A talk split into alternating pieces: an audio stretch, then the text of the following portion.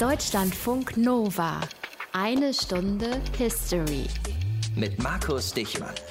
Und ich habe mich vor einem knappen Jahr hier in unserer 1 Stunde History mit meinem Vater Rolf unterhalten. Man war auch misstrauisch. Das kann man sich von hier aus vielleicht nicht vorstellen. Ich habe immer noch geglaubt, dass das wieder kippt. Ich habe nicht gedacht, dass das ein bleibender Befund ist. Also das Vertrauen in eine DDR, die dann zusammenbricht und die dann plötzlich demokratisch wird, das war für mich nicht da. Dazu braucht man eine lange Zeit, um zu sehen, was da wirklich passiert. Das muss ich so sagen. Das dachte mein Vater 1989 nach dem Fall der Mauer. Nachdem er, ich und meine Mutter und meine Geschwister rübergemacht hatten, wie man so schön sagt. Darüber haben wir uns in unserer Sendung eben zum Mauerfall unterhalten. Und ja, es stimmt, ganz plötzlich sollte das alles nicht passieren. Es dauerte zunächst einmal ein knappes Jahr nach Mauerfall, bis aus zwei Staaten, DDR und BRD, einer wurde. Die deutsche Wiedervereinigung 1990, vor 30 Jahren, unser Thema heute. Aus den prallgefüllten Schatzkammern der Menschheitsgeschichte. Euer Deutschlandfunk Nova-Historiker Dr. Matthias von Helfeld. Hi Matthias. Ich grüße dich. Der Tag der deutschen Einheit ist ja der 3. Oktober, ne? aber für uns geht es heute eigentlich vor diesem 3. Oktober schon los. Sechs Wochen vor diesem 3. Oktober. Denn da wird der deutsch-deutsche Vertrag geschlossen, die Grundlage der Wiedervereinigung. Und das spielte sich erstmal in der damaligen DDR vornehmlich ab, ne? Ja, ja, weil der Beschluss, das so zu tun, wie es dann getan wurde, der wurde gefällt in der DDR-Volkskammer, also dem Parlament der DDR, damals das letzte und erste Mal frei gewählt. Sie hatten die Möglichkeit zu wählen zwischen dem Grundgesetz Artikel 23, der regelt einfach nur den Beitritt der DDR zur Bundesrepublik. Ein Staatsvertrag war dazu notwendig, der regelt die Übernahme der Verfassung und der Rechtsordnung der Bundesrepublik durch die DDR. Das war die eine Möglichkeit. Die andere Möglichkeit war die Zusammenführung durch den Artikel 146 des Grundgesetzes und der lautet wie folgt. Oder man muss sagen, lautete, denn jetzt gibt es ihn nicht mehr. Mhm. Dieses Grundgesetz heißt es dort, dass nach Vollendung der Einheit und Freiheit Deutschlands für das gesamte deutsche Volk gilt, verliert seine Gültigkeit an dem Tage, an dem eine Verfassung in Kraft tritt, die von dem deutschen Volke in freier Entscheidung beschlossen worden ist. Also eine neue Verfassung ersetzt es dann. Es gibt also zwei Möglichkeiten, die deutsche Einheit zu organisieren. Diese zweite Variante, von der du jetzt sprachst, ne? also eine neue Verfassung zu kreieren nach Artikel 146, wurde aber nicht gewählt auch wenn sie bis heute immer noch spannend ist, denn sie hätte ja einen ganz anderen Wiedervereinigungsprozess bedeutet, als den, den wir letztlich erlebt haben. Ne? Ja, dann hätten wir nämlich kein Grundgesetz, an das wir uns alle so gewöhnt haben, auf der Basis von 1949 immerhin, sondern eine deutsche Verfassung. Und diese deutsche Verfassung hätte Neues aufnehmen können, zum Beispiel aus der DDR-Verfassung. Aber in der DDR-Verfassung von 1974, da war folgender Satz zu lesen, Zitat, die Deutsche Demokratische Republik ist ein sozialistischer Staat der Arbeiter und Bauern. Sie ist die politische Organisation der Werktätigen in Stadt und Land unter Führung der Arbeiterklasse und ihrer Marxisten marxistisch-leninistischen Partei. Sechs Jahre zuvor, in der Verfassung von 1968, hat es noch am Anfang geheißen, Zitat, die Deutsche Demokratische Republik ist ein sozialistischer Staat deutscher Nation. Das wurde dann weggestrichen, deutscher Nation. Mhm. Also, diese beiden unterschiedlichen Verfassungen, also das Grundgesetz der Bundesrepublik und die Verfassung der DDR, übereinander zu bringen, das wäre ziemlich schwierig geworden und es hätte lange gedauert. Wir hätten einen großen Diskussionsprozess in der Gesellschaft anstoßen müssen. Es hätten Juristen und Staatsrechtler am Werk sitzen müssen und das dauert, wie man weiß. Und am Ende hätte es dann noch irgendeine Art von Abstimmung geben müssen. Entweder eine Volksbefragung oder eine Parlamentsentscheidung und all das hätte Zeit gekostet und die hatte man nicht. Aber das ist doch der entscheidende Punkt, Matthias. Es wird immer gesagt, keine Zeit, keine Zeit. Es gab da so ein historisches Fenster für die deutsche Wiedervereinigung. Musste alles ganz schnell gehen. Aber warum eigentlich? Na, weil es genau Genau so war, mein Lieber. Nämlich äh, bis Februar 1990, also zwischen neun Wende im November 89 und Februar 1990 hat es im Kreml ziemlich gerumst. Da gab es einen Putschversuch gegen Michael Gorbatschow, der war damals KPDSU-Generalsekretär und der entscheidende Mann in diesem Prozess. Ähm, und Anfang Februar 1990 war klar, er gewinnt diese Auseinandersetzung. Also es ist wieder Diskussionsmöglichkeit da. Und im Sommer 1990, also sechs, sieben Monate später, war der Blick der Weltpolitik von Deutschland weg auf den Irak fokussiert, weil der nämlich in Kuwait einmarschiert ist und dadurch der zweite Golfkrieg ausgelöst wurde. So, und deshalb gab es nur diese paar Monate sozusagen, in denen die ganze Welt auf Deutschland guckt und was passiert da. Und deswegen war es möglicherweise sogar sinnvoll, diesen Artikel 23 zu nehmen und der lautet im Grundgesetz wie folgt. Dieses Grundgesetz gilt zunächst im Gebiete der Länder und dann kommen alle westdeutschen Bundesländer bis Baden-Württemberg bzw. Württemberg-Baden und Württemberg-Hohenzollern, wie es am Anfang hieß. Mhm. In anderen Teilen Deutschlands, das wäre dann die DDR, ist nach deren Beitritt also der DDR, das in Kraft zu setzen. Und mit einem Vertrag konnte die DDR demnach einfach nur, sage ich mal in Anführungsstrichen, beitreten, ohne dass man eben einen langwierigen Verfassungsprozess brauchte. Und dieser Vertrag, von dem du jetzt sprichst, genau das ist dann der deutsch-deutsche Einigungsvertrag aus dem August 1990, ne? Genau. Und der bedeutete schlicht und ergreifend die Auflösung der DDR und den Beitritt der DDR bzw. der dann gegründeten neuen Bundesländer zur Bundesrepublik und damit die deutsche Einheit. Die Bundesrepublik übernahm natürlich alle Vermögenswerte der DDR, aber auch, und das ist der Haken daran, alle Schulden und alle Verbindlichkeiten. Das Grundgesetz gilt seit dem Tag der deutschen Einheit, 3.10.1990, auch und zwar genau mit Mitternacht sozusagen mit der Sekunde Null in der untergegangenen DDR, die es von da an eben nicht mehr gab. Neben dem Einigungsvertrag war zur Übertragung der vollständigen Souveränität der Bundesrepublik auch noch der 2 plus 4 Vertrag notwendig. Da haben wir auch schon mal eine Sendung drüber gemacht, wie über viele andere Themen auch. Mhm, genau. Und dort jedenfalls haben die vier Siegermächte des Zweiten Weltkriegs, als da waren Amerika, Frankreich, England und Russland bzw. Sowjetunion mit den beiden Deutschländern, also Deutschland Bundesrepublik und Deutschland DDR, einen Vertrag ausgehandelt, der die Souveränität an die Deutschen zurückgegeben hat und alle Rechte der Alliierten waren damit erloschen. Beides zusammen. Also der 2 plus 4 Vertrag und der Einigungsvertrag sind die Grundlage der deutschen Einheit. Die Ausgabe zum 2 plus 4 Vertrag, die sucht ihr euch dann nach dieser Ausgabe raus aus unserem Archiv. Heute geht es erst einmal um die deutsche Wiedervereinigung. Wir sind wieder zurück in Berlin. Ja, wo 1989 schon die Mauer fiel, wird ein knappes Jahr später, am 3. Oktober 1990, die Wiedervereinigung gefeiert. Wiebke Lenhoff feiert für uns nach. So beginnt der erste Tag der deutschen Einheit, der 3. Oktober 1990, nachts in Berlin. Nach mehr als 40 Jahren der Teilung sind die beiden deutschen Staaten Bundesrepublik Deutschland BRD und Deutsche Demokratische Republik DDR wieder vereint.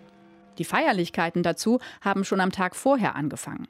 Denn bevor die DDR endgültig der Bundesrepublik beitreten kann, müssen einige Dinge beendet werden. Zum Beispiel gibt es in Berlin noch drei Stadtkommandanten der Alliierten und die ziehen sich jetzt zurück. Stadtkommandant der Briten ist damals Generalmajor Robert Corbett. Er erinnert sich an seine Abschiedsrede. Ich sprach auf Deutsch und ich zitierte Winston Churchill. Die Teilung Deutschlands sei eine Tragödie, die nicht andauern dürfe. Und ich konnte nun sagen, aber die Tragödie ist jetzt vorbei. aber die Tragödie ist jetzt vorbei. Und als ich diese Worte sagte, schaute ich auf und sah das Gesicht von Willy Brandt. Der war 1961 regierender Bürgermeister von Berlin gewesen, als die Mauer gebaut wurde. Und jetzt liefen ihm die Tränen nur so übers Gesicht. Diesen Moment werde ich nie vergessen, weil darin so viel zusammengefasst wurde. So viel Leid, das vorher geschehen war, und so viel Hoffnung für die Zukunft. And I will never forget that moment as long as I live, because in that was encapsulated so much, really, so much of the suffering that had gone on before, and so much hope for the future. Zu den Feierlichkeiten in Berlin reisen die meisten westdeutschen Abgeordneten aus Bonn per Flugzeug an. Zum ersten Mal seit 1945 darf in West-Berlin ein deutsches Zivilflugzeug landen und nicht nur eins der Alliierten ein paar Stunden später in Ostberlin. Dort verabschiedet sich am Nachmittag das erste frei gewählte Parlament der DDR, die Volkskammer, mit einer Festsitzung. Die Tagesschau berichtet. Volkskammerpräsidentin Bergmann Pohl forderte die neuen Bundesbürger auf, ihre neu gewonnene Freiheit zu nutzen. Morgen wird die staatliche Einheit vollendet. Mit der Einheit in unseren Köpfen und Herzen stehen wir jedoch noch am Anfang unseres Vereinigungsprozesses. Viel Geduld und Einfühlungsvermögen auf beiden Seiten werden notwendig sein, damit keine Seite Schaden nimmt. Aufgelöst wird auch die Armee der DDR, die Nationale Volksarmee NVA. Fahne senken, Fahnenkommando, Truppenfahne verpacken. Währenddessen geht auf der Strecke zwischen Alexanderplatz und der Straße unter den Linden langsam das Fest der Einheit los. Überall stehen Bierbänke, Getränkestände und Buden, an denen Einheitssouvenirs verkauft werden. Zum Beispiel bedruckte T-Shirts und Deutschlandflaggen. In fröhlichen Grüppchen ziehen Menschen über autofreie Straßen. Viele sind extra nach Berlin gereist. Vier Stunden vor der deutschen Einheit. Hunderttausende versammeln sich gegenwärtig in Berlin, um die offizielle Vereinigung beider deutscher Staaten mitzuerleben. Im Fernsehen haben DDR-Ministerpräsident Lothar de Maizière und BRD-Bundeskanzler Helmut Kohl beide zur Feier des Tages schon eine Ansprache gehalten. Es ist ungewöhnlich, dass sich ein Staat freiwillig aus der Geschichte verabschiedet. Ebenso ungewöhnlich und wieder natürlich war aber auch die Teilung unseres Landes. Liebe Landsleute, in wenigen Stunden wird ein Traum Wirklichkeit. Für mich ist dieser Augenblick einer der glücklichsten in meinem Leben. Allerdings sind nicht alle glücklich darüber, dass die DDR aufgelöst wird und dass sie der BRD beitritt. In der Nacht hat es schon drei Brandanschläge gegeben und für den nächsten Tag, also den 3. Oktober, haben Jugendliche eine Demo unter dem Motto Deutschland Hals Maul angemeldet. Aber vorher muss sie erstmal vollzogen werden, die deutsche Einheit. Kurz vor Mitternacht wird am Reichstag das Läuten der Friedensglocke übertragen. Raketen und Böller werden abgefeuert, die Menschen jubeln, liegen sich in den Armen. Dann wird eine riesige schwarz-rot-goldene Bundesflagge gehisst, die Fahne der Einheit. Die Stimme von Bundespräsident Richard von Weizsäcker hallt über den Platz der Republik. Wollen wir die Einheit und Freiheit Deutschlands vollenden. Für unsere Aufgaben sind wir uns der Verantwortung vor Gott und den Menschen bewusst.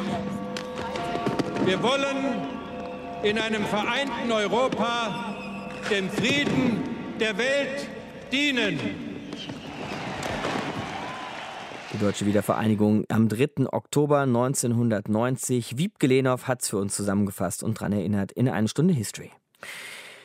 Die Volkskammer der DDR beschließt praktisch die eigene Auflösung und den Beitritt zur Bundesrepublik Deutschland. So lief das ab 1990 durch den Einigungsvertrag, auch wenn es nicht zwangsläufig so hätte laufen müssen was wir ja heute schon gehört haben. Es lief eben doch genau so ab. Und wir wollen das jetzt nochmal auseinandernehmen mit dem Historiker und Wiedervereinigungsfachmann Andreas Röder. Hallo, Herr Röder. Hallo, Herr Dichmann, ich grüße Sie. Was steht denn da drin im Einigungsvertrag, Herr Röder? Zunächst mal würde ich gerne sagen, was nicht drin steht. Aha, okay. Der Einigungsvertrag behandelt nicht die Währungsunion, die Wirtschaftsunion und die Sozialunion. Das war ja der erste ganz große entscheidende Schritt zur deutschen Einheit auf der Ebene des Alltags, als die D-Mark eingeführt wurde. Mhm. Das war aber schon am 1. Juli der Fall gewesen. Und dann blieb jetzt die Frage übrig, was passiert denn mit allem anderen, was nicht Währungs-, Wirtschafts- und Sozialunion ist? Was ist denn mit diesen ganzen staatsrechtlichen und verwaltungstechnischen Fragen? Was ist denn mit den neuen Ländern? Wie macht man das eigentlich? Wie viele Stimmen haben die im Bundesrat? Wie machen wir das mit einer gesamtdeutschen Finanzverfassung? Wie sieht es überhaupt mit dem Rechtssystem aus, mit dem Gesundheitswesen und den Kommunen? Sie sehen schon, bis hin zum Apothekenwesen war unfassbar viel zu ja. organisieren. Und insofern hat dieser Einigungsvertrag über 1000 Schreibmaschinenseiten gehabt, von denen über 90 Prozent nur Anlagen waren. Sie sehen also, da ist ganz, ganz viel Technik zu machen gewesen, um diese Einheit administrativ zu regeln. Dabei ist es so, dass dieser Einigungsvertrag, also der zweite Staatsvertrag, vor allem im Interesse der DDR-Seite lag, damit die ihre Anliegen einbringen konnten, während äh, aus der Sicht der Bundesrepublik es auch damit getan gewesen wäre, dass die DDR einfach beigetreten wäre und alle bundesdeutschen Regelungen übernommen hätte. Das aber wollte die DDR-Seite so nicht. Mhm. Jetzt sagen Sie, das waren Anliegen auf DDR-Seite. Was waren denn das für konkrete Anliegen? Also was waren überhaupt die Themen, die man so in diesen Monaten zwischen Mauerfall und Wiedervereinigung ausräumen musste? Nun, das erste Thema war überhaupt Erstmal, wenn wir auf den Mauerfall zurückgehen, äh, gibt es überhaupt eine Wiedervereinigung. Mhm. Am Tag des Mauerfalls haben das die meisten, fast alle Deutschen für ziemlich illusorisch gehalten. Das war aber spätestens mit der Volkskammerwahl vom 18. März klar, ja, es gibt eine Wiedervereinigung. Aber dann stellte sich die Frage, wie soll es die eigentlich geben? Wie soll das eigentlich passieren? Ist ja nicht so einfach, dass da zwei Staaten sich zusammenschließen. Soll das so sein, dass die DDR der Bundesrepublik einfach beitritt, was sie nach Lage des Grundgesetzes über den Artikel 23 tun konnte? So ist es ja auch Oder passiert. So ist es auch passiert. Oder sollte es eine neue gesamtdeutsche Verfassung geben? Das hätte der Artikel 146 des bundesdeutschen Grundgesetzes möglich gemacht. Aber dann hätte man eine ganz neue Verfassung machen müssen. Aber gab es damals, Herr Röder, um da mal eben zu bleiben, 1990 Stimmen, die gesagt haben, lasst uns das bitte genauso machen, ein bisschen längeren Atem, aber dafür wirklich eine neue Verfassung? Naja, wir neigen dazu, aus der Rückschau zu sagen, naja, das ging ja nur über den Beitritt. Aber es gab erstmal äh, die überwiegende Mehrheit der Deutschen, die Ende 1989 noch eine Wiedervereinigung für ziemlich illusorisch gehalten hätte. Und dann gab es natürlich sowohl die PDS auf der einen Seite, die keine Wiedervereinigung wollte, also die Nachfolgepartei der SED, aber auch die Bürgerrechtler in der DDR, die wollten nicht einfach den Beitritt zur Bundesrepublik. Und selbst Lothar de Maizière er und weite Teile der Regierung haben ursprünglich den Wunsch gehabt, auf Augenhöhe der Bundesrepublik beizutreten. Das ist psychologisch alles bestens verständlich, aber es hat sich daran gebrochen, dass im Grunde die DDR als armer, ruinierter Verwandter äh, zur reichen Bundesrepublik kommt. Und da war eine Wiedervereinigung auf Augenhöhe so kaum denkbar. Und das war für die bundesdeutsche Seite auch klar. Deren Vorstellung war, die DDR ist zusammengebrochen, dieses ganze ruinierte staatswirtschaftliche System ist kollabiert, die treten der Bundesrepublik bei und das ist es. Könnte man sagen, dass der Einigungsvertrag dann ein Verfassungsersatz ist? Na, der Einigungsvertrag regelt zunächst einmal äh, den Beitritt der DDR, beziehungsweise, wenn man jetzt juristisch ganz genau spricht, ist es gar nicht die DDR, die der Bundesrepublik beigetreten ist, sondern die neuen Länder. Mhm. Das ist so eine juristische Schrulle, äh, dass nämlich äh, am 3. Oktober um 0 Uhr die neuen Länder gegründet worden sind und die sind nach einer sogenannten juristischen Sekunde dann der Bundesrepublik beigetreten. Das ist ja auch ein also, schöner Begriff, die juristische Sekunde. Juristische, das fällt nur deutschen Verfassungsrechtlern ein. Äh, und äh, insofern regelt der Einigungsvertrag also den Beitritt zur Bundesrepublik und damit das ganze Muster der Wiedervereinigung. Das heißt, er ist ganz bewusst auch nur ein Gesetz, das das regelt und keine neue Verfassung aus sich selbst heraus. Entscheidend, insbesondere aus westdeutscher Perspektive, war, das Grundgesetz bleibt in Kraft, wenn auch mit kleineren Modifikationen. Das heißt, der Einigungsvertrag regelte die technische Umsetzung des Beitritts, war aber kein eigenes Verfassungsdokument.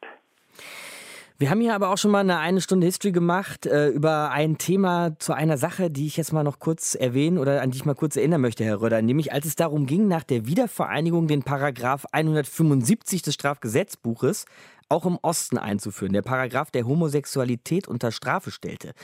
Das wurde nicht getan, denn in der DDR war Homosexualität schon lange kein Straftatbestand mehr. Und 1994 wurde das Ding dann komplett gestrichen. Vielleicht ein Beispiel dafür, dass etwas DDR auch in der BRD angekommen ist. Gibt es noch andere Beispiele? Ja, ein weiteres Beispiel äh, ist die Frage des Schwangerschaftsabbruchs, die zunächst einmal, ähm, weil die Positionen sehr weit auseinander lagen, mit dem Einigungsvertrag zurückgestellt wurde. In der DDR herrschte eine Fristenregelung, in der Bundesrepublik die sogenannte Indikationsregelung, die also nur unter bestimmten Voraussetzungen einen Schwangerschaftsabbruch möglich machte. Das Thema ist erst einmal zurückgestellt worden und auch dieses Thema ist dann einige Zeit später gesamtdeutsch geregelt worden mit einer Fristenlösung nach der äh, verpflichtenden Beratung. Und auch hier lag die gesamtdeutsch gefundene Regelung eher näher an der alten DDR-Regelung als an der alten westdeutschen Regelung. Was würden Sie denn jetzt sagen über diesen Einigungsvertrag, wo er bald 30 Jahre alt wird? Taugt das Ding was? So retrospektiv ist natürlich vieles wunderbar gelaufen seitdem und geworden, das ist klar. Aber ist es wegen oder trotz dieses Einigungsvertrags so gut gekommen? Ich würde dabei gar nicht auf den Einigungsvertrag äh, im engeren Sinne, sondern vielleicht auf die Wiedervereinigung an sich schauen. Was der Einigungsvertrag regelt, das ist ja eine unfassbare Fülle von Aufgaben, ein gigantisches Ausmaß an Herausforderungen, für das es obendrein überhaupt kein Vorbild gab, äh, an dem man sich hätte orientieren können. Insofern konnte man äh, mit dem Einigungsvertrag und mit der ganzen Wiedervereinigung gar nicht alles wirklich richtig machen. Und äh, Lothar de Maizière hat ja auch einmal gesagt, äh, wir hatten oft nur die Wahl zwischen zwei schlechten Lösungen. Insgesamt würde ich sagen, man hat weniger erreicht, als man 1990 erhofft hat. Okay. Aber man hat mehr erreicht, als man 1990 realistischerweise eigentlich erhoffen konnte. Ich würde insgesamt sagen, der Aufbau Ost, die Wiedervereinigung ist alles in allem eine große materielle und auch soziale Erfolgsgeschichte, vor allen Dingen, wenn Sie das mit anderen postkommunistischen Staaten und Gesellschaften vergleichen. Das entscheidende Problem ist eigentlich ein sozialpsychologisches gewesen. Die Wiedervereinigung wurde ganz in der Vorstellung äh, gestaltet, dass der Westen gewonnen hat und dass jetzt alles so werden müsse, wie der Westen ist und dann ist oder dann wird alles gut. Das gilt für die deutsche Wiedervereinigung, das gilt übrigens auch auf internationaler Ebene und wir sehen heute, dass diese Hoffnung die Illusion, um nicht zu sagen der globale Irrtum von 1990 gewesen ist. Sagt Andreas Röder, Historiker von der Uni Mainz hier bei uns in Deutschland von Nova. Herr Röder, vielen Dank. War mir ein Vergnügen. Eine gemeinsame Verfassung. Beide Staaten gehen in einem neuen Staat auf. Das war nix. Nee, die DDR trat vielmehr der BRD bei. So lief die Wiedervereinigung ab, haben wir heute schon geklärt, Matthias, hier in einer Stunde History. Und deshalb heißt es aber auch gerne immer mal wieder, die ehemalige DDR sei von der alten Bundesrepublik geschluckt worden. Ist da was dran? Würdest du es auch so sagen? Naja, also wenn du nur die Buchstaben des Vertrages siehst, dann könnte man auf die Idee kommen, dass es so gewesen ist. Aber man muss eben auch bedenken, dass die wirklich überwiegende Mehrheit, und da rede ich jetzt mal von 80, 90 Prozent der damaligen DDR-Bevölkerung, wollte, nämlich erstens einen wirklich schnellen Anschluss an die Bundesrepublik. Sie wollten vor allem Reisefreiheit, Meinungsfreiheit, Pressefreiheit. Sie wollten die deutsche D-Mark, die westdeutsche D-Mark. Sie wollten westliche Waren und Güter und sie wollten ein Ende mit allem, was man mit der DDR in Zusammenhang bringen konnte. Das konnten wir wirklich auf der Straße hören und in jedem Interview, das gemacht wurde. Unter dieser Situation wäre es bestimmt schwer gewesen, etwas anderes zu beschließen als den vorliegenden Einigungsvertrag. Jetzt denken wir aber vielleicht mal nur an unsere Sendung zur Treuhand, die wir vor einigen Wochen gemacht haben, die ich euch übrigens auch wärmstens ans Herz lege dann sind die Vorwürfe auch nicht ganz haltlos. Nein, sie sind nicht ganz haltlos, denn klar ist, von der DDR ist tatsächlich de facto und wirklich bis zum heutigen Tage nicht viel übrig geblieben. Und manche ehemaligen DDR-Bürger fühlen sich um ihre Vergangenheit sozusagen in Anführungsstrichen betrogen. Alles soll schlecht gewesen sein, heißt es dann. Im Westen war angeblich alles besser. Die Wessis sind über sie gekommen. Die Besser-Wessis. Und, genau, und die Treuhand, das ist auch so ein wunderbarer Slogan, hat das Land verhökert. Deshalb gibt es an der einen oder anderen Stelle heute eine DDR-Nostalgie. Da wird der SED-Staat verharmlost. Stasi-Terror, das war doch gar nicht so schlimm. Das Gemeinschaftsgefühl in der DDR war viel, viel besser als heute in der Bundesrepublik. Und in der DDR gab es eben eine große soziale Sicherheit. Das ist heute alles weg. Aus der Sicht vieler Westdeutscher ist das offensichtliches Gejammer. Aber man muss wirklich auch festhalten, die Wessis haben es sich relativ leicht gemacht. Im Westen gab es keine Änderungen im Gegensatz zur DDR. Und bis dahin und auch weiterhin gilt der Blick von Wessis nicht nach Osten. Es sei denn, man hat etwas dort zu bekommen. Jetzt erstmal noch eine Zahl, nämlich die Zahl 294. 294 Abgeordnete von insgesamt 400 der letzten DDR-Volkskammer stimmten für den Beitritt der DDR zur BRD, die Wiedervereinigung. Sie wurde also auch schon 1990 im Osten nicht ohne Gegenstimme gemacht, kann man da vielleicht schon mal festhalten. Und wir wollten das jetzt mit einem besprechen, der 1990 in dieser erwähnten Volkskammer saß. Aber nicht nur das, obendrein war er auch noch Teil der letzten kurzlebigen DDR-Regierung, nämlich der damalige DDR-Verteidigungsminister Rainer Eppelmann. Hallo, Herr Eppelmann. Ich grüße Sie herzlich, Herr Dichmann. 294 von 400. Das ist schon sehr eindeutig. Eine Dreiviertelmehrheit, Herr Eppelmann. Und ich nehme mal an, ich konnte es nicht finden, aber ich nehme an, Sie haben auch dafür gestimmt. Ja, selbstverständlich. Das habe ich mir ja gewünscht gehabt. Ja, das glaube ich Ihnen. Aber es waren nicht alle dabei. 106 Richtig. Gegenstimmen. Das heißt, ja. über diese Wiedervereinigung wurde auch in den letzten Tagen der DDR schon hart verhandelt oder zumindest heiß diskutiert Zeit über schon. Und zwar auch schon im Vorfeld des 18. März 1990, also dem Tag, an dem die ersten und einzigen freien Wahlen in der DDR gewesen sind, bei einer Wahlbeteiligung von über 95 Prozent und von denen nahezu 100 Prozent haben 85 Prozent die Parteien gewählt, die in ihrem Programm drin zu stehen hatten, wir streben die deutsche Einheit an, auf eine unterschiedliche Art und Weise, aber wir streben eine deutsche Einheit an. Das heißt also 85 Prozent der wahlberechtigten DDR-Bürger haben sich für den Weg grundsätzlich entschieden, der nachher gegangen worden ist, aber eben nicht alle waren über denselben Weg sich einig und sicher sind auch die Hoffnungen, Erwartungen und Wünsche sehr unterschiedlich gewesen. Mhm. Und mancher hat sich gar nicht intensiv, vermutlich auch, so mancher hat, weil ihm Politik kein besonders wichtiges Thema war, hat sich gar nicht so intensiv darüber gefragt, was könnten das für mich bedeuten, sondern der sah bloß die schönen Sachen, die er 30 Jahre lang alle abendlich im Fernsehen gesehen hat oder im Intershop und sagte, so will ich es auch haben. Mhm.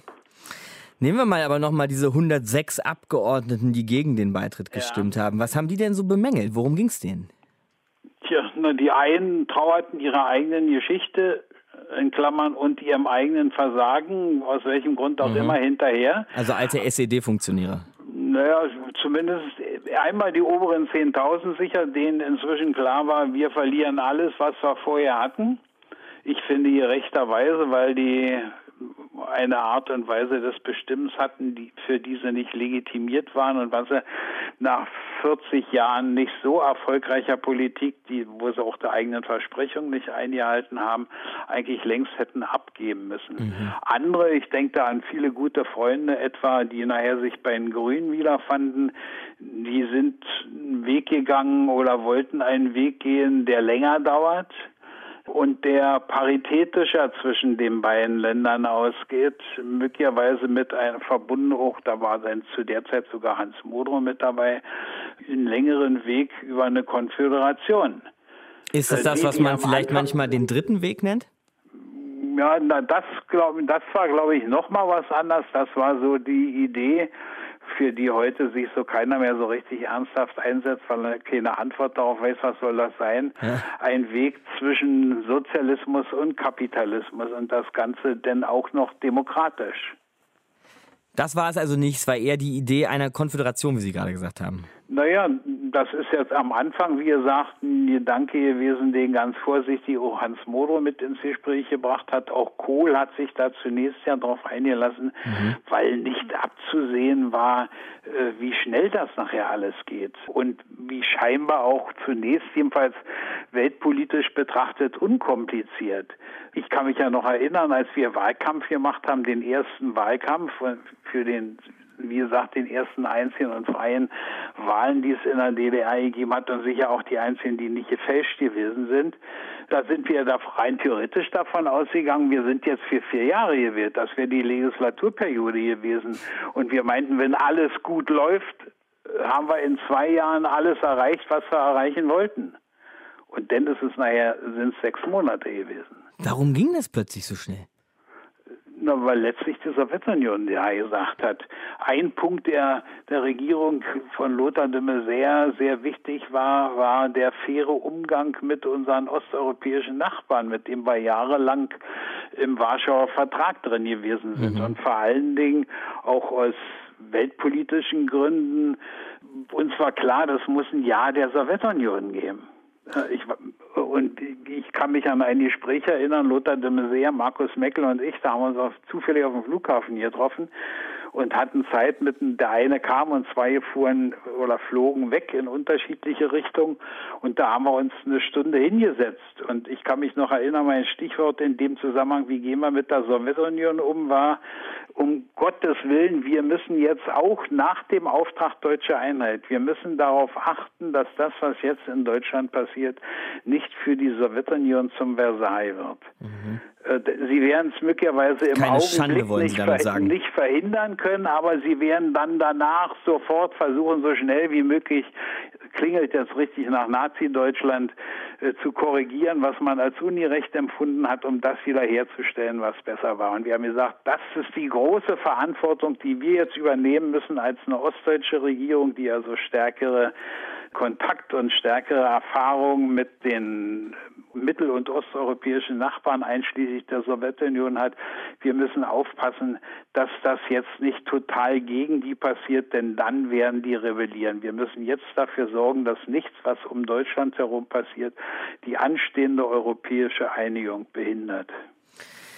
Sie haben aber nicht nur nach Osten verhandeln müssen, Herr Eppelmann, sondern ja auch nach Westen, auch mit der BRD. Ich und meine Eltern, Herr Eppelmann, und auch meine Geschwister, wir hatten damals alle noch einen Pass der DDR, der liegt bei mir auch zu Hause immer noch in so einer kleinen Kiste rum. Bei mir auch. Ja, und Sie waren also praktisch mein Verteidigungsminister. Ich war zwar noch sehr klein, ne, aber wenn Sie so an diese Zeit zurückdenken, was wollten Sie denn so für mich, meine Eltern, alle anderen Bürger mit dem DDR-Pass in diesen Verhandlungen äh, rausholen vielleicht? Was wollten Sie für die Bürger der DDR erreichen? Na, zum Teil habe ich Ihnen das schon gesagt. Bezogen auf die Länder, mit denen wir vorher zu tun hatten, mit denen wir in einem engen, relativ engen wirtschaftlichen Verhältnis waren und in einem politisch-militärischen Bündnis gewesen sind, die wollten wir fair behandeln, um auch weiter guten Kontakt mit denen zu haben. Ich kann mich erinnern, dass ich meinen Kollegen Stoltenberg der war damals Verteidigungsminister in der Bundesrepublik Deutschland, während ich ja in der Deutschen Demokratischen Republik lege ich großen Wert drauf, nicht nur Verteidigungsminister war. Das mhm. hat mich Lothar de Maizière gefragt, ob ich in seinem Kabinett Verteidigungsminister werden will. Sie waren auch Abrüstungsminister, ne? So ist es. Ich habe mhm. da Nein gesagt. Äh, hat er wahrscheinlich auch erwartet gehabt. Ich war ja immerhin Bausoldat und Waffendienstverweigerer und habe im Militärknast gesessen. Und dann habe ich ihm aber gesagt, ich wäre aber bereit, Minister für Abrüstung und Verteidigung zu machen. Und da war er erst verwundert, dann hat er einen Augenblick drüber nachgedacht und dann hat er, weil er das wahrscheinlich dann auch gut fand, hat er Ja gesagt. Und dann kam mein Vorschlag an Stoltenberg, nachdem ich das erste Mal mit ihm redete. Ich habe gesagt, wir können nicht vergessen, was Deutschland in den letzten 100 Jahren an europäischer Geschichte zum Teil auf schreckliche Art und Weise in Europa und in der Welt mitgestaltet und zu verantworten hat. Man hörte ja auch, was Frau Thatcher sagte, was der französische Präsident sagte, was Berlusconi Berlusconi sagte. Äh, der also, war damals um auch schon dabei, bloß, ja. Bloß nicht so schnell, bloß nicht so schnell. Ich habe gesagt, lasst uns, lassen Sie uns beide zu allen Nachbarn, zu allen Nachbarfeldern gehen, also von Dänemark rechts runter bis wieder zurück nach Finnland und Schweden, dazwischen aber eben auch in Polen, in der Tschechoslowakei und, und, und, und, und, gehen und sagen, wir haben unsere historische Lektion gelernt. Wir wollen nicht mehr anderen Leuten vorschreiben, wie sie zu leben haben oder dass sie unter unserer Knute zu leben haben. Da hat der Stoltenberg gesagt, eine wunderschöne Idee. Würde ich gerne machen, darf ich aber nicht. Sowas würde bei uns der Genscher machen, würde Anspruch darauf erheben. Ein Hauptgrund für uns ist gewesen, die Leute, die da auf der Straße gewesen sind, die wollten nicht mehr nur vom Generalsekretär bestimmt haben, wie sie leben dürfen, wohin sie reisen dürfen, was sie einkaufen dürfen, was sie glauben dürfen, was sie lernen dürfen, welche Filme sie sehen können, welche Theaterstücke sie sehen können. Sie wollen da selber mitbestimmen, entsprechend ihren Bedürfnissen und Hoffnungen und Erwartungen. Rainer Eppelmann, der letzte Minister für Verteidigung und vor allem eben auch Abrüstung der DDR, bei uns im Gespräch in Deutschlandfunk Nova. Herr Eppelmann, ganz lieben Dank. Ja, bitte, alles Gute. Ja oder nein? Zur Einheit durch Beitritt. Ich habe es gerade schon den Rainer Eppelmann gefragt hier in eine Stunde History und ich frage es jetzt auch. Dietmar Bartsch, wobei ich die Frage etwas umstellen muss, werdet ihr gleich merken. Herr Bartsch, ich grüße Sie. Ich grüße Sie auch. Guten Tag. Denn Sie waren damals 1990 zwar SED-Mitglied, aber Sie saßen nicht in der Volkskammer, stimmt das? Das stimmt. Ich äh, war 1987 zu einer Aspirantur delegiert und habe im Mai 1990 erst promoviert. Man wollte mich zwar überreden, auch aus Moskau für die Volkskammer zu kandidieren, aber ich habe gesagt, ich mache meine Promotion zu Ende, komme dann wieder und war dann in einem größeren Verlag der DDR und bin aus Prinzip damals nicht aus der äh, dann schon PDS ausgetreten, weil es traten 100.000 aus mhm. und ich habe gesagt, nö, du nicht, du machst das aus Prinzip jetzt nicht. Die PDS als SED-Nachfolgepartei sozusagen sozusagen. Lassen Sie uns darüber gleich sprechen. Ich will Sie nur eben kurz fragen, hätten Sie damals mit Ja oder Nein gestimmt, wenn Sie denn in der Volkskammer gesessen hätten? Also ich hätte mich dann vermutlich so verhalten wie meine Fraktion. Es war meine innere Haltung zum Zeitpunkt damals, die, äh, dass es schon ein alternatives Deutschland geben sollte, aus heutiger Sicht gar nicht mehr nachzuvollziehen. Mhm. Und äh, ich würde den Dietmar Bartsch von damals sicherlich schwer kritisieren. Aber damals hätte ich äh, sehr stark auf Eigenständigkeit Wert gelegt, auf Zusammenwachsen und ähnliches. Ich glaube, das war allerdings, wenn man sich die objektiven Dinge anschaut, kaum noch möglich.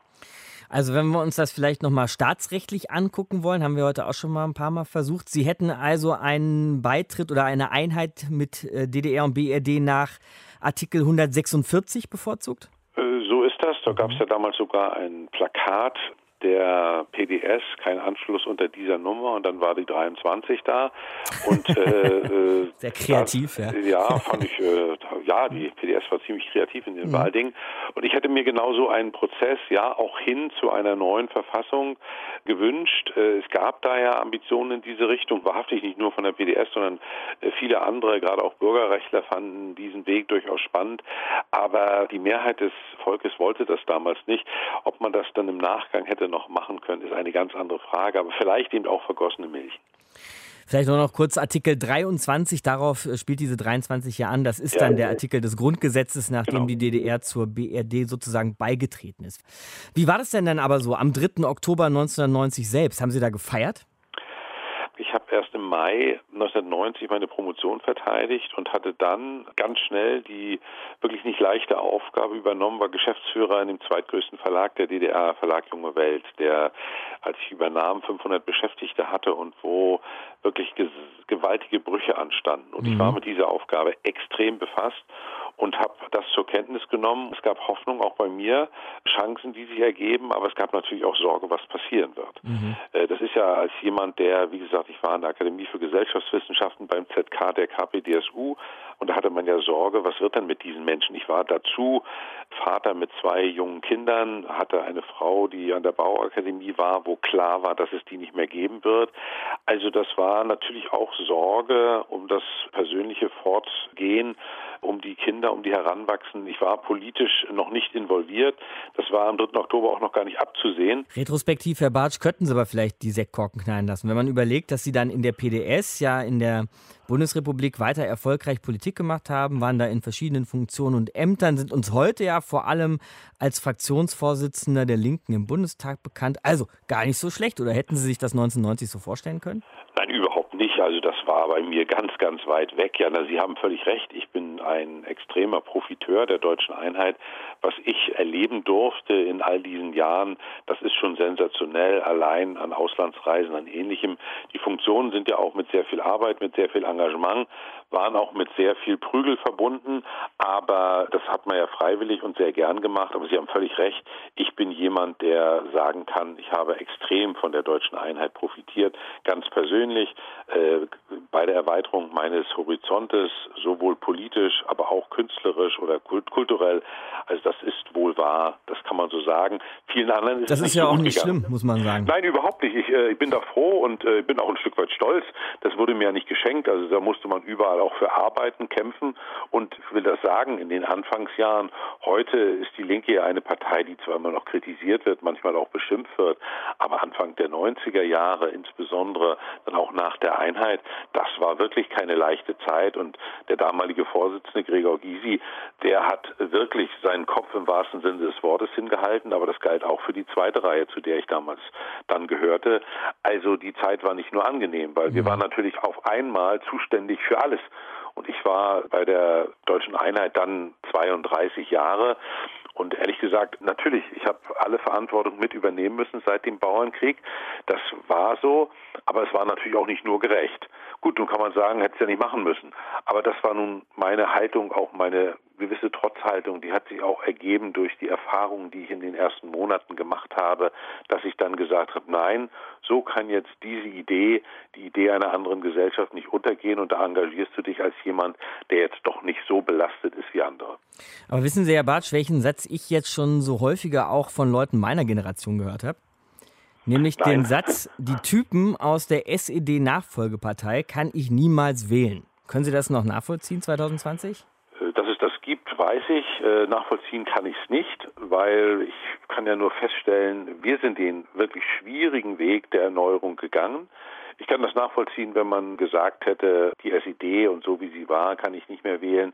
Da haben wir sehr, sehr viel Aufarbeitung betrieben unter großen Schmerzen, mit viel Tränen. Viele Leute sind gegangen, aber wir sind den gegangen. Anders als andere, die auf einmal alles Widerstandskämpfer waren, Hut ab vor denen, die es real waren, aber viele sind es dann erst nach dem 3. Oktober 1990 geworden. Da ist mein Hut da nicht so, da nehme ich den dann nicht so ab. Aber ich kann das insoweit nachvollziehen, weil es gibt ja eine riesige Medienkampagne, die immer noch reduziert wird. Das ist immer noch das alte Denken. Und wenn sie wieder irgendwie in die Nähe der Macht kommen, dann wird das wie früher.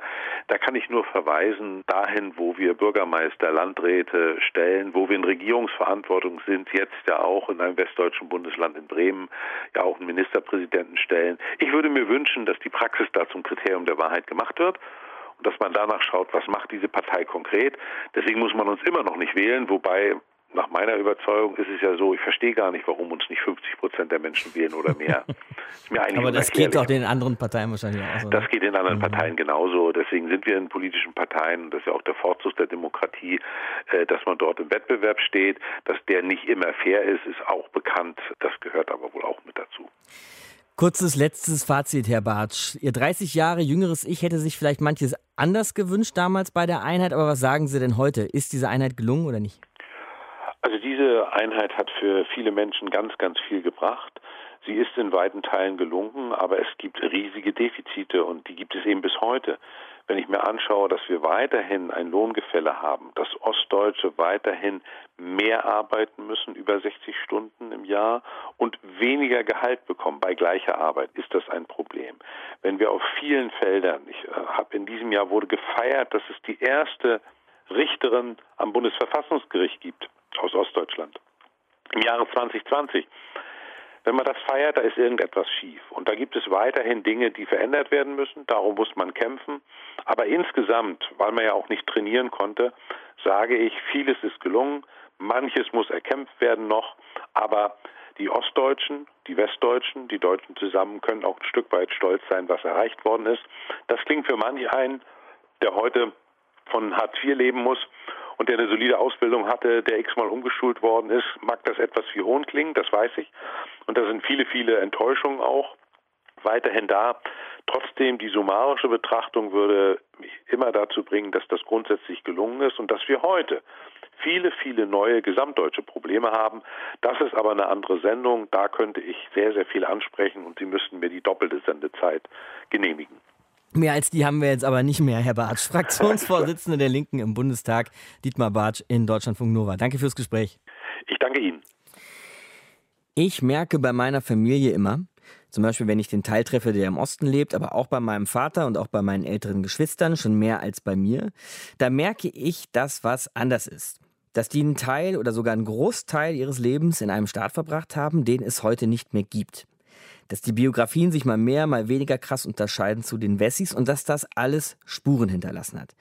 Und ich behaupte auch einfach mal, dass man diese Unterschiede kennen und anerkennen muss. Matthias, ich glaube, das fällt manchen, egal wo jetzt hier in diesem Land, ob in Ost oder West und Süd und Nord, was weiß ich wo, 30 Jahre nach der Wiedervereinigung manchmal immer noch schwer. Was denkst du so über unsere deutsche Einheit?